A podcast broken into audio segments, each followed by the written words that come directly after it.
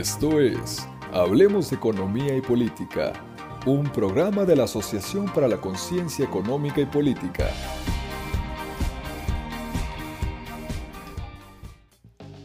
Hola a todos, bienvenidos y bienvenidos a nuestro podcast Hablemos de Economía y Política, el primero en esta gestión del 2024. Les saluda Daniela Salcedo, actual encargada de presidencia de la Asociación para la Conciencia Económica y Política. El día de hoy me acompaña Sofía Fernández, vicepresidenta. Y Gastón Treviño, tesorero. Hoy vamos a abordar un tema que prácticamente nos está pisando los talones, y es nada más y nada menos que el Día de San Valentín. Antes que nada, quisiera hacerles una pregunta.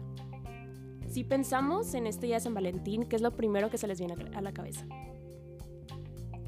Yo creo que lo primero que se me viene a la cabeza es la cuestión de gasto, regalos y mucho amor. Yo considero que es demasiado marketing, o sea, que es bueno que algo que vamos a abordar, pero es cada persona tiene su perspectiva diferente, pero en realidad engloba demasiado todo el gasto que conlleva pues esta tradición. Bueno, bueno, pero sus opiniones están sesgadas porque pues están estudiando economía, ¿verdad? Pero creo que en una persona promedio pues usualmente se le viene chocolates, flores, rosa, rojo, eh, ¿qué más? Cenas, restaurantes, viajes. Viajes, este, pero realmente, pues sí, como dicen, esta festividad ha llegado a tal punto que también pensamos en gastos, en cenas costosas, en regalos, en la inflación de precios y muchos otros términos que al final terminan por vaciar nuestra cartera. Pero antes de hablar de cómo hemos llegado a sufrir económicamente en esta festividad, hablemos de cómo inició. ¿Ustedes tienen alguna idea de cómo, de dónde viene esta festividad de San Valentín? Yo no sé ustedes, yo me imagino que fue un duende mágico tipo Santa Claus, pero de amor, así alguien que estaba de que diciendo tú vas con él, tú vas con ella, y de ahí nació el amor, ¿no? A primera vista, pero así de que alguien así místico, ¿no? Yo tenía el conocimiento de eh, que un emperador o rey de no sé qué parte mató, hizo algo con su señor que era ahí del pueblo, no sé exactamente qué, pero vagamente me lo platicaron hace mucho. Va por ahí, va un poquito por ahí. Digo, yo, si a mí me preguntan de, de dónde viene San Valentín, pues lo primero que se me ocurre es Cupido y de dónde viene y la leyenda y bueno. Pero ahí les va la historia. Investigando un poquito cómo surge esta leyenda de San Valentín, pues se creían que existían dos santos llamados Valentín. Por un lado, el primer santo llamado Valentín fue puesto en prisión por el emperador Claudius II Gothicus y en su tiempo en la cárcel firmaba cartas con De tu Valentín dirigidas a una mujer que, según, que supuestamente curó de ceguera. Por otro lado, y esta es la historia que más creo, el segundo era un sacerdote llamado San Valentín de Terni. En este tiempo, el emperador prohibió a sus soldados contraer matrimonio, ya que creía que estando solteros tenían menos que perder, entonces servían mejor para luchar. Sin embargo, este sacerdote fue en contra de sus órdenes y casó a varios soldados de manera secreta. Gothicus, al enterarse de esto, lo mandó a ejecutar. ¿Qué día? El 14 de febrero, El 14 de febrero del año 269 después de Cristo. Y pues gracias a que murió por casar a parejas enamoradas, su muerte se recuerda como el Día del Amor. Ahora, por otro lado, me van a preguntar, ¿cómo? Entonces, ¿de dónde viene el famoso personaje de Cupido y por qué se relaciona con San Valentín y este sacerdote? ¿Qué rollo? Bueno, y es que en realidad se trata de una historia separada, específicamente de la mitología romana. Cupido pues representa el amor y el deseo, y esto es ya que es hijo de Venus, la diosa del amor, y Marte, el dios de la guerra. Cupido creció en un bosque eh, donde se escondía de Júpiter, quien creía que era una amenaza. Para no hacerles el cuento largo, Cupido fabricó un arco de madera y practicó su puntería con flechas. Y Venus, su madre, al ver esto, le regaló un arco de flechas de oro y de plomo. Mientras que las de oro concedían el amor eh, que conocemos hoy en día, las de plomo provocaban odio y nadie ni nadie eran inmunes a estas. Tanto mortales, inmortales, dioses, todos eran víctimas de estas flechas. Entonces, pues, ¿qué les parece esa historia? La verdad, yo creí que existía una relación más directa entre San Valentín y Cupido, pero realmente esta leyenda de Cupido fue adaptada por la celebración, pero no fue parte de su origen. Yo creo que la gente busca, como tú dices, como asociar cosas místicas a, celebridades o a eventos que son como muy atípicos, o sea, como el caso de este sacerdote, este, y que lo asociaron a la parte mística de los dioses. Yo creo que es muy interesante, la verdad. Yo creo que la primera historia que contaste no, no me atrajo tanto como la parte del sacerdote y cómo este va en contra de todo. Sí suena algo que haría un ser humano, ¿no? Por amor, por sentimientos, por aquello que, que te lleva a hacer cosas inimaginables. Sí, yo creo que también pues va más allá de eso. Siento que conforme va cambiando las generaciones, pues le vas agregando algo al San Valentín. Capaz antes solo era de que dar cartas o así, y ahorita ya es de que restaurantes, viajes o así. Y pues mucha gente que tiene negocios, que tiene emprendimientos o cadenas grandes, pues lo usan.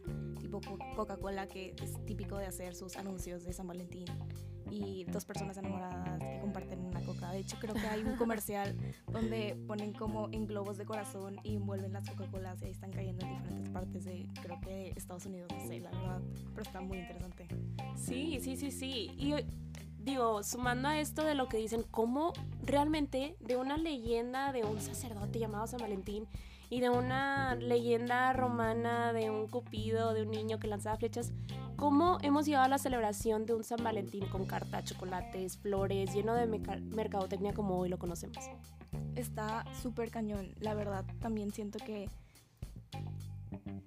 la tradición está, creo que empezó con una persona que se llamaba Esther A. Holland, que fue una norteamericana que comenzó a procurar la venta de tarjetas de regalo con motivos románticos, dibujos, temáticas del amor y la amistad y todo eso.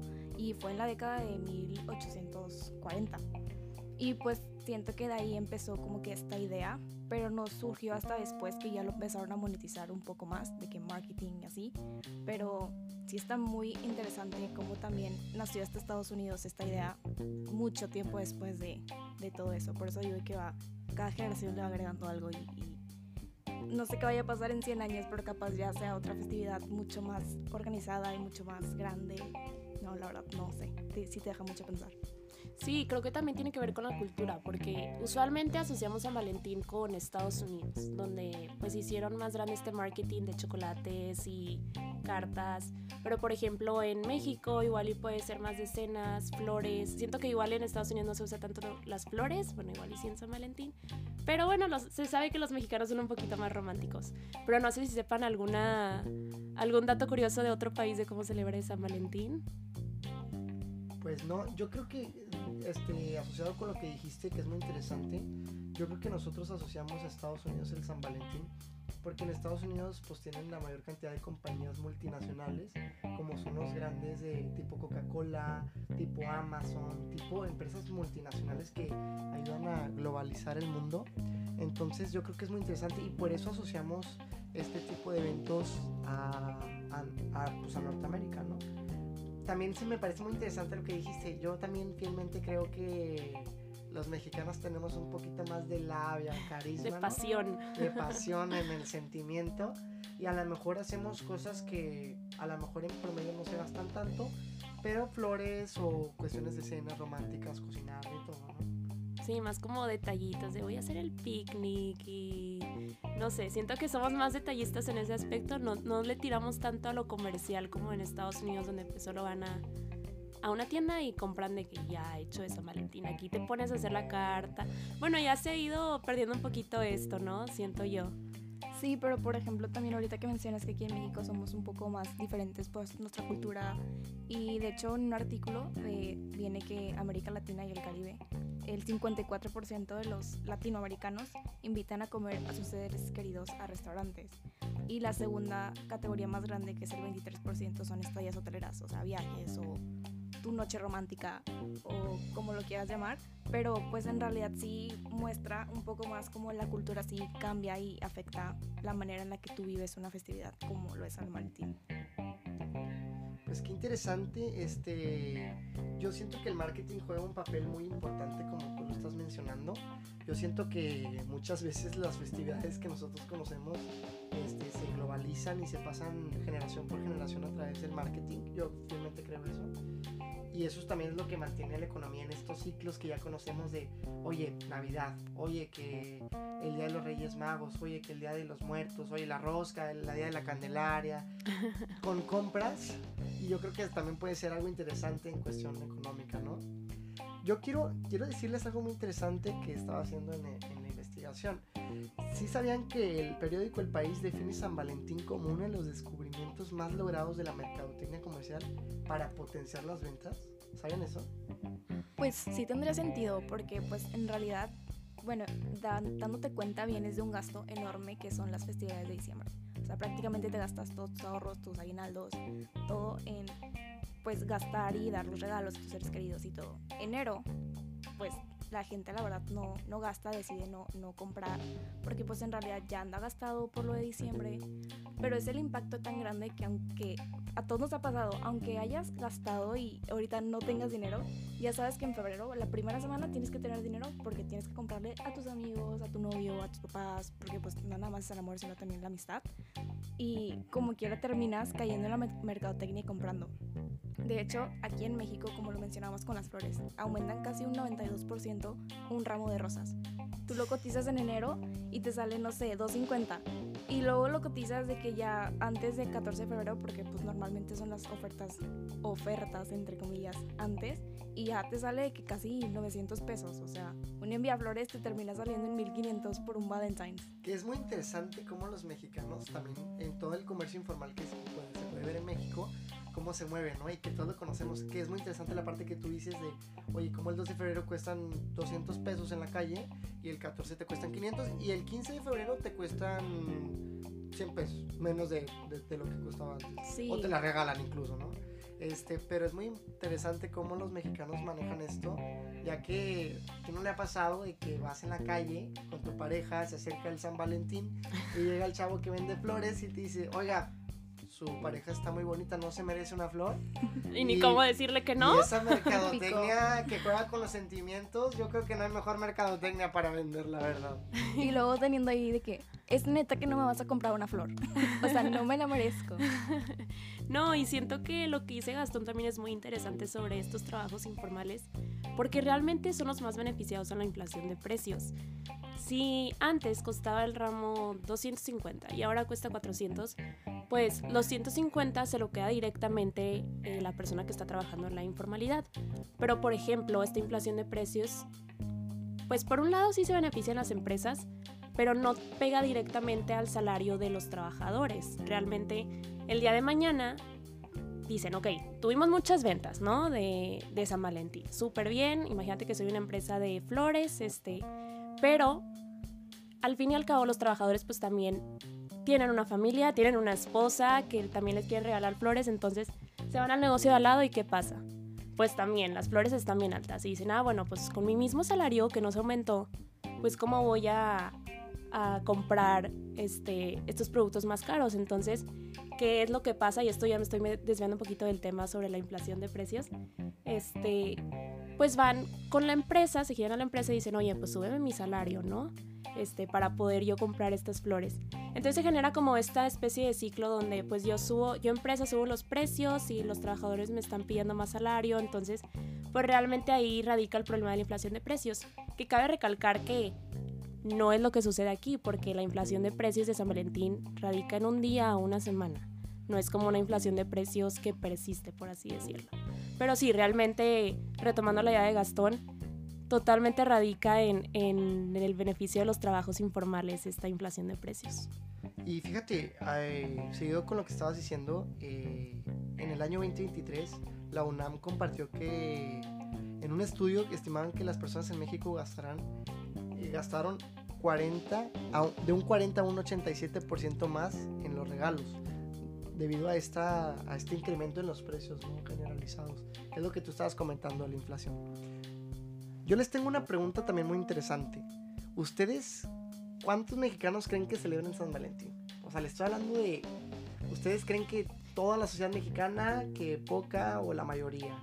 Pues yo creo que a pesar de que es una festividad que la relacionamos más con Estados Unidos, yo creo que actualmente sí es gran parte de los mexicanos, porque no es, por ejemplo, si pensamos en otra festividad que también ahorita está llena de marketing o comercializada, no sé, por ejemplo, Halloween. Pero pues todavía disminuye el número de mexicanos que celebran Halloween por cuestiones de religión, eh, bueno, más que nada religión, yo creo. Y por ejemplo con San Valentín, pues realmente solo celebras el amor y la amistad, entonces yo creo que es gran parte de los mexicanos. ¿Tú, Sofía? No, y que aparte también San Valentín, como ya lo había dicho ahorita, no solo es de que el amor, tienes novio, no tienes novio, o sea, también la amistad. Oye, ¿quién no en primaria típico regalar la tacita a tus amigos de que con tres chocolates o una cosa así? La paleta. La paleta a tu profe. O sea, siempre quedar bien con el profe de que la manzana con chocolate y Hershey's o de que M&M's, una cosa así. O sea, también siento que tiene sus dos lados, de que por el lado del amor, bueno, la gente que en realidad puede gastar, por ejemplo, en flores o, o joyas, que también es algo que, que la gente gasta muchísimo, o pues en detallitos más chiquitos, que son chocolates, bombones o así. Y que aparte siento que, volviendo al tema de las flores, es algo que como quiera cambien los precios o no, pues no vas a comprar las flores una semana antes porque no tomas en cuenta que pues se te van a marchitar. Exacto. Y por, bueno, pero volviendo, o sea, el incremento horriblemente en joyas, pues sí, te cuesta carísimo comprar una pulsera que sea de acero inoxidable, o sea, está carísimo, cañón.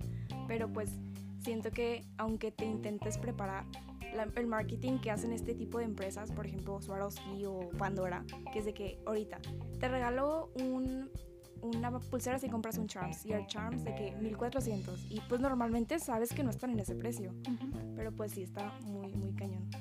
Bueno, gracias por sus respuestas. Sí sabían que la Conducef estimó que el 79% de las personas celebran el día de San Valentín y como ustedes dicen, muchas buscan con antelación los regalos para celebrar esta bonita fecha con sus seres queridos. ¿Se imaginan que el 21% de los mexicanos no celebra esta festividad? ¿A qué se deberá? ¿A que no? A lo mejor son solitarios o que no hay recursos para gastar. Ya estamos platicando de que el fenómeno de San Valentín es un fenómeno que pega en la demanda agregada, eh, en la cuestión del gasto.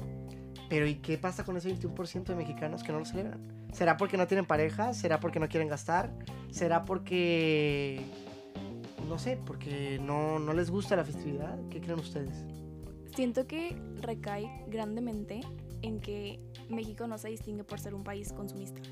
O sea, a comparación de Estados Unidos, nosotros somos más, oye, pues si no lo ocupo gastar, no lo compro. Y hay gente que en realidad dice, ¿para qué celebrar la amistad si lo tengo todo el año y le puedo regalar cosas cualquier día del año? Pero hay el otro lado que dice, yo quiero en realidad esforzarme y que se siente esta persona agradecida y que la verdad es un día donde agradezco su amistad, donde agradezco el amor que me tiene mi novio o cosas así. Pero siento que va más allá por ese lado, que la gente es de que yo para que te regalo si como quiera te voy a ver y te voy a regalar flores una semana después que estén un poco más baratas y como quiera va a ser el mismo sentimiento. Yo creo que radica más en el sector, por ejemplo, de los adolescentes o personas como de 20, 30 años o, los niños en primaria que como dice regalamos estos dulces, estas paletas. Pero si nos vamos, no sé, a niños ya muy chiquitos, pues igual y no celebran tanto este San Valentín o personas ya muy mayores, pues igual y ya no les interesa tanto por lo mismo de que dices que tienen la mentalidad más de ahorrar, de mejor hago otra cosa, o mejor hago una cenita chiquita, este, o mejor pido una pizza y hacemos una movie night, o... Sí, yo siento que también cae como en buscar planes que sean más como en detalles, en calidad de tiempo, más que ir y comprar al exceso las cartas de amor y las este los dulcecitos y estos. Y sí lo compramos claro porque por algo existe este fenómeno de- del consumismo de San Valentín pero sí siento que ahí radica ese 21% que falta de los mexicanos. Qué interesante con sus opiniones. Fíjense que la Conducef en el 2022 este, estimó que el 46% de los mexicanos gastó entre 900 y 1500 pesos en regalos o activi- actividades para celebrar el Día del Amor y la Amistad. Por otro lado, estimó que el 54% reas- restante gastó 600 pesos en promedio. Pues una cantidad razonable, ¿no? Estamos hablando de que hoy en día una cena pues te cuesta, ¿no? Pero digo, yo creo que no sé cuánto ustedes estarían dispuestos a gastar por amor o que es una pregunta muy interesante, ¿no? O sea, el nivel del amor en, en- en una pareja o el nivel de cariño en una amistad, ¿a cuánto te lleva a gastar, no? ¿Cómo se puede medir en gasto, no? ¿Se podrá medir o no? ¿Quién sabe? No, pues es sumamente difícil. Digo, yo creo que no es comparable amistad, amor. Si bien sí existen amigos muy cercanos, tal cual, pero dudo que alguien realmente llegue a gastar lo que gasta, por ejemplo, en un restaurante, o si hacen este viaje romántico, eh, o una experiencia diferente. No creo que lo gasten lo mismo como con una amiga o con un amigo, ¿verdad? Bueno, quién sabe, las generaciones de ahorita.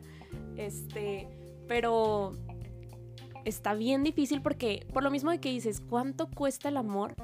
A mí me ha tocado muchas personas que dicen, no, bueno, sobre todo hombres, no, ahorita no quiero tener novia porque realmente no, no tengo dinero.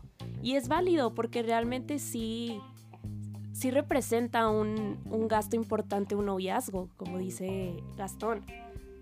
Yo siento que no, no puedes medir cuánto vale el amor. O sea, siento que también depende cada persona cuánto es su ingreso. Por ejemplo, si eres estudiante, la gran mayoría, pues nos mantienen nuestros papás. Y no puedes eh, dar regalos muy, muy grandes. Y como también no lo ves como un sentimiento o necesidad de regalarle algo tan grande, yo sí soy de la mentalidad de que prefiero regalarle algo significativo, que sé que le va a gustar, y los regalos, pues un poco más caros, prefiero regalárselos en su cumpleaños. Pero esa es mi forma de pensar y la forma en, que yo me he desarrollado con mi novio, pues en lo que yo.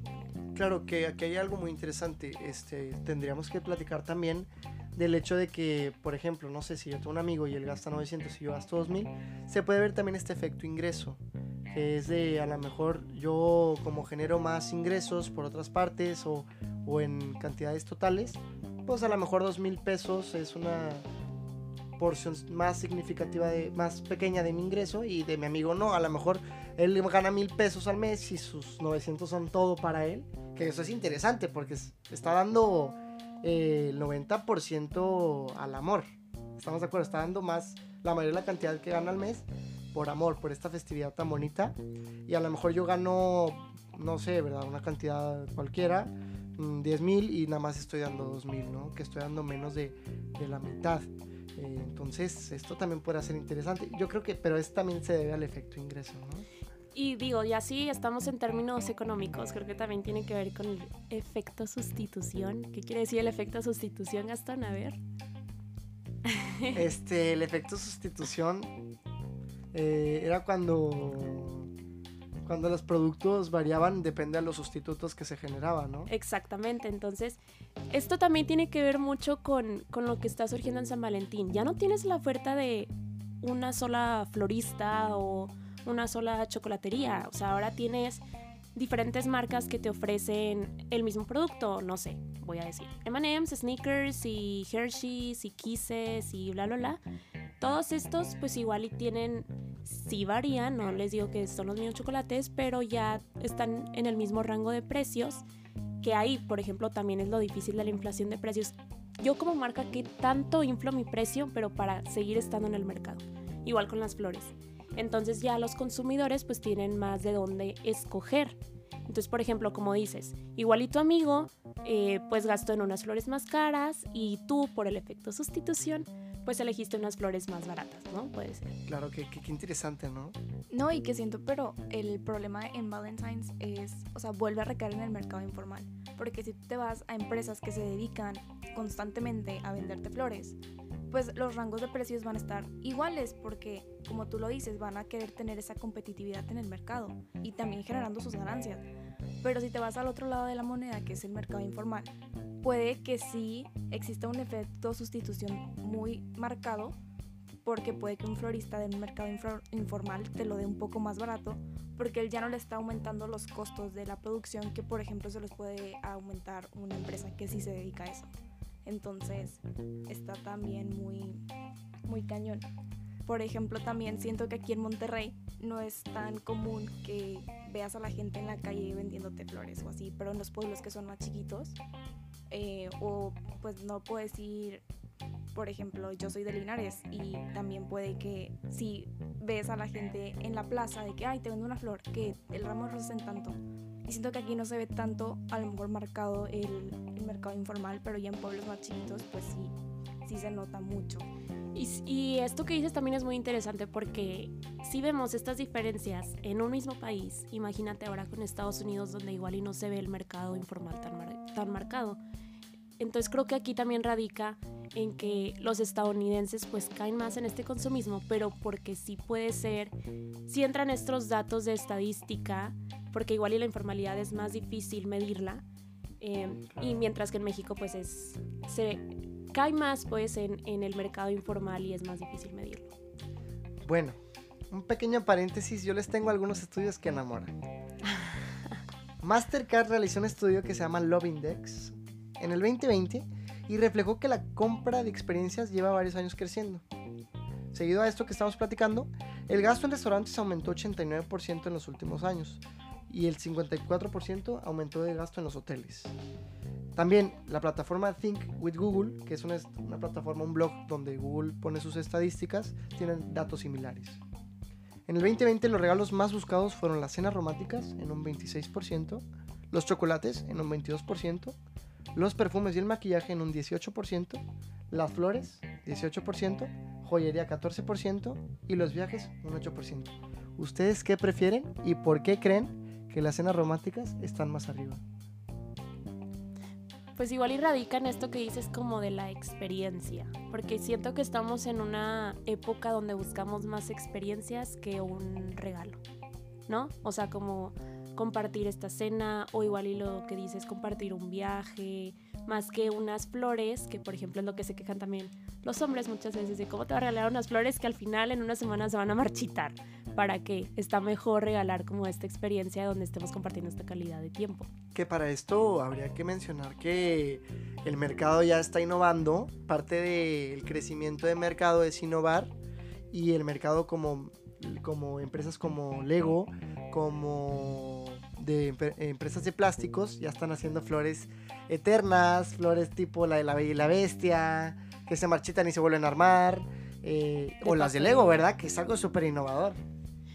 Sí, pero ¿cuál es la diferencia de precios de estas de Lego a unas naturales? Totalmente de acuerdo, yo creo que va dependiendo a gustos y experiencias como tú. No, claro, y he visto, por ejemplo, totalmente qué bueno que saques este fenómeno. He visto mucho que ahora las mujeres de, ay, regálenme este ramo de flores de Lego y se ve bien padre. Y pues sí, porque pues te dura toda la vida. No es como unas flores normales que se marchitan, pero ahí saltas a un precio mucho más alto. Digo, la verdad no tengo idea de cuánto cuesten estas flores de Lego, pero no es nada comparable con unas flores naturales. Sí, y otra cosa, por ejemplo, si estamos hablando de, por ejemplo, están estas de Lego, mi gran duda es, también existen las flores artificiales, ¿por qué no te da a ti oye, pues regálame unas flores artificiales y esas pues obviamente sí te duran y son un bonito arreglo y lo puedes poner en tu cuarto, en tu sala, donde quieras. Pero no está tan marcado, pero yo siento que vuelve otra vez ese marketing. Porque pues obviamente Lego aprovechó esta súper oportunidad y la tomaron mucha gente, mucha gente desde cumpleaños ya regalas estas flores y, y está súper padre, pero pues obviamente también el precio está súper elevado que a comprar unas flores eh, naturales, pero pues que también en San Valentín pues inflan demasiado su precio. Otra cosa también es las de crochet o esas tejidas. Uh -huh. Sí tuvieron su auge en su tiempo, pero siento que en San Valentín no tienen tanto peso por lo mismo que siento que no han tenido una mercadotecnia especializada en que se hagan conocer un poco más. Bueno, yo les tengo un dato. Las flores de Lego cuestan aproximadamente, digo, a haber de todos los precios y colores y sabores, pero cuestan 1339 y, y hay de más arriba también. ¿Ustedes gastarían eso? Estamos de acuerdo que unas flores promedio cuestan 100 pesos, 200 pesos. Si están muy elaboradas pueden llegar a costar 500, 600 pesos, pero no llegan a 1000 o siento yo que no llegan después de 1000 pesos. Bueno, y también el dato que decías de cuánto gasta un mexicano promedio en San Valentín, de 900 a 1200 creo que habías dicho, pues también ahí salta, ni siquiera entra en el promedio de estas flores de Lego. Y, y también, pues forma parte también de lo que decíamos de no es lo mismo que el señor en el semáforo se te acerque y cómprame estas flores y las compras porque una, pues están más baratas, dos, por la rapidez, ¿no? De que ya no estoy gastando mi tiempo, el costo de oportunidad es mucho menor en economía. este, exactamente, el costo de oportunidad es menor, entonces mejor compro estas flores aquí y ya no voy a Lego. Pero lo que no están pensando, pues es a largo plazo, ¿cuántos ramos voy a comprar? Em, en vez de comprar pues unas flores de Lego. Y creo que también, pues es en las mujeres, ¿no? Te, te regalo este ramo de flores de Lego, o en los hombres, ¿verdad? También es válido. El que quiera de, los, de este ramo de flores de Lego, bueno, te lo regalo. ¿Y el siguiente regalo qué va a ser? Unas flores naturales. Unas o sea, flores naturales o otra cosa que quiera un perfume. No es tanto como un regalo. Y ya no peles más, ya no digas que quieres otras flores. Exactamente. Porque también siento que las flores tienen un valor sentimental. O sea, y volviendo a este tema, siento que por eso es muchísimo más caro comprar un ramo de rosas y siento que es de lo que más aumenta en, en épocas de Valentine's. Porque, pues en realidad, que, ay, pensó en mí, me regaló mis flores favoritas y no nada más, pues, por ejemplo, rosas, pueden ser tulipanes o girasoles o cosas así. Todo es un aumento generalizado en todo tipo de flor. O sea, no hay punto que tú digas, oye, esta flor está más barata. Puede ser las que usan para decoración que parecen como algodones, pero siguen estando un poco, o sea, siguen aumentando su precio. Sí, yo estoy de acuerdo contigo, Sofía. Yo creo que al igual que los ciclos económicos que nosotros vemos, eh, igual es con las flores, ¿no? Yo creo que todo en la vida es, es responder a, a ciclos y, y yo creo que, como ustedes también recalcan, yo creo que eh, las flores de Leo que son eternas, yo creo que van a durar un tiempo y automáticamente eh, después de un tiempo ya no las vas a no les vas a dar tanta importancia no como lo dice al principio. Y yo creo que es lo bonito de las flores que se marchitan no que tienen una época muy sentimental en la pareja y, y ya pues tiempo se marchitan y pasa todo atrás. También recuerdo que el año pasado, no sé si ustedes tengan ahí vagamente la idea, de las personas que se dedicaban a hacer como tipo tu ramo buchón, pero en cajas, y que decían, estas flores duran un año, no sé qué. Y pues obviamente sí te duraban que seis meses, pero pues obviamente también el ciclo de una flor pues tiende a marchitarse por más sprites o cosas que le pongan para que dure. Siento que también hemos intentado jugar con este sinónimo de las flores y ya las hemos puesto en crochet, las hemos puesto en artificiales, las hemos puesto en legos o esas que duran un año. Pero pues ya es un tema mucho, mucho más complicado y que viene arraigado a todo este marketing de, mar de Valentine's y todo, pues que todo aumenta. Claro, eh, yo también otra cosa que cabe recalcar, digo, ya estamos platicando acerca de que vemos un aumento en la demanda agregada de, del gasto y también yo les quiero decir que también como que se compensa porque las empresas ponen de su parte, es decir, o sea, hay un aumento también de la oferta agregada, que es lo que estamos platicando, de que se, se hacen un chorro de sustitutos y las empresas también ponen de su parte para ser más competitivas y nivelar el mercado de acuerdo al gasto previsto, ¿no? Para esta fecha. Por ejemplo, Amazon, una de las mayores plataformas de venta en línea, ha activado su campaña de descuentos por San Valentín con una página propia segmentada en una función de quien se regale a él o a ella y un apartado propio con lo necesario para preparar y amenizar una cena. AliExpress también, la web de comercio electrónico de origen chino, también ha puesto en marcha su oferta para el Día de los Enamorados. ¿Qué opinan ustedes? En realidad está muy bien elaborado, pero por ejemplo estamos tomando en cuenta, por ejemplo, a Amazon y AliExpress, que son pues cosas que tienes que pedir con mucha anticipación. Digamos, AliExpress a lo mejor sí se tarda un poco más en llegar que Amazon, pero pues por la seguridad, ponle tú, los pides 15 de enero. O sí, pues mediados de enero a casi llegando a febrero, pero intentas pues prepararte para que tengas todo con tiempo. De hecho, siento que los gastos más fuertes no necesariamente se tienen que dar el 14 de febrero, sino de que antes, una semana antes, dos semanas antes del 14 de febrero, los primeros de febrero. Y de hecho, como tú mencionabas, Mastercard, a- ahorita de los porcentajes de, de gasto, también en un estudio que se hizo en 2015, se registraron que la 1.5 millones de transacciones de Mastercard a nivel global eran en los días previos al 14 de febrero, o sea, incrementando aproximadamente un 25% desde 2013 hasta 2015. Entonces, pues si volvemos a estas compras en línea que no puedes hacer tú un desembolso efectivo, obviamente, eh, perdón, obviamente, pues intentas prepararte con tiempo y sí se ve, como ya lo dijimos, muy marcado, pues en el marketing.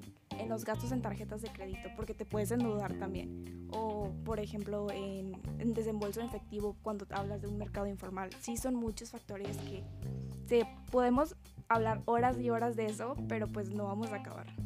Qué interesante, yo estoy de acuerdo contigo. Es un tema muy que tiene muchas pautas muy, muy padres y muy ricas para platicar. Y, a- y seguido a esto, eh, a SEIP les recomendamos, junto con la Conducef, no realizar compras por impulso, comparar precios, no elijas la primera opción que veas. Ten cuidado con la publicidad, ya que puede llegar a resaltar e incluso exagerar las bondades de un producto. Adquiere únicamente lo necesario y evita sobreendeudarte. No utilices el crédito para comprar regalos fuera de tu presupuesto. Y no compres por comprar. Piensa en las necesidades de tu pareja y en lo que le gusta. Recuerda que el costo del regalo no implica que el amor sea mayor o menor. Hasta luego. Bye. De parte de todas, Sei, feliz Valentín. Ánimo, muy- enamórense, hagan amigos y coman muy rico. Y pásenla muy lindo. Ahí nos vemos en los restaurantes. Hasta la próxima. Bye.